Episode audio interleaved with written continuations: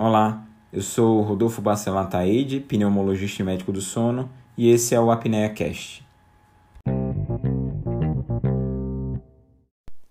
Você já se perguntou se alguns alimentos podem colaborar ou prejudicar o seu sono?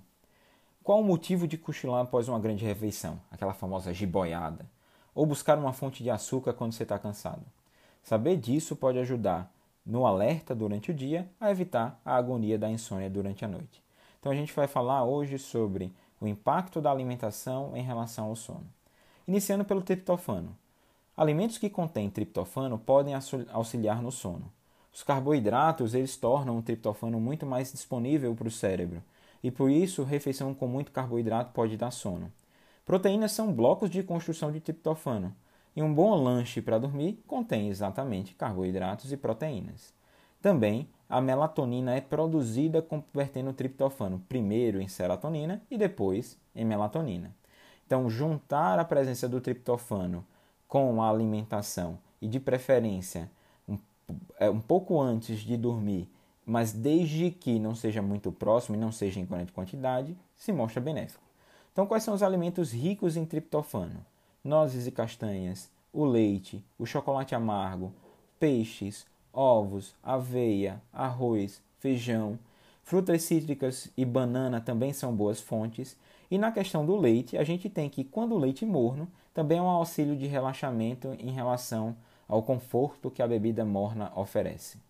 E boa parte também é essa questão do chá. Essa questão da bebida morna e do conforto. É, muitas vezes o chá não é propriamente um indutor do sono, mas sim o conforto que ele traz. Outro tema em relação à alimentação é aquele banzo depois do almoço, essa jiboiada. Algumas pessoas experimentam a sonolência depois do almoço. Então, uma grande refeição, principalmente se for rica em carboidrato, e depois do almoço vai somar o ritmo circadiano, naturalmente a gente se sente cansado por volta das 14 horas. Das 14 horas. Esse é aquele motivo que a gente tem vontade de cochilar depois da feijoada. Lembrando que, nossa, se falou em carboidrato, triptofano, então eu vou comer bastante carboidrato alimentos ricos em triptofano antes de dormir. Refeições vultuosas, em grande monta, próximo à hora de dormir, vai te promover uma má digestão e o aumento de refluxo e, na verdade, vai piorar a qualidade do sono. Em termos de cafeína, a gente tem que falar não só do café, mas em tudo com cafeína.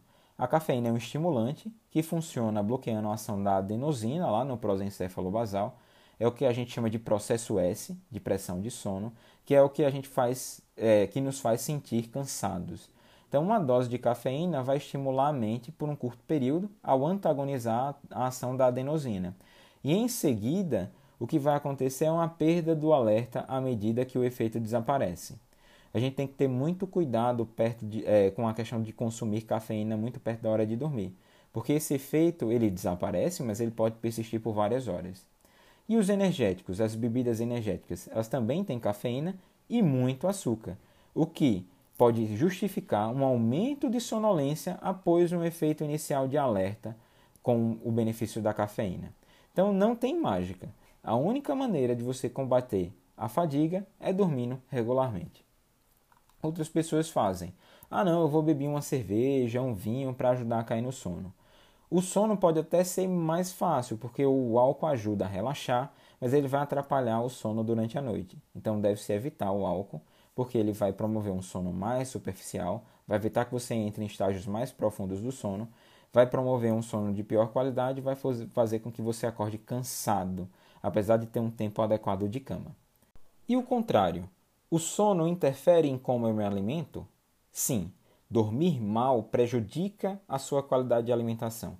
Pessoas que são privadas de sono tendem a consumir mais calorias e evitar o consumo de é, saladas, por exemplo.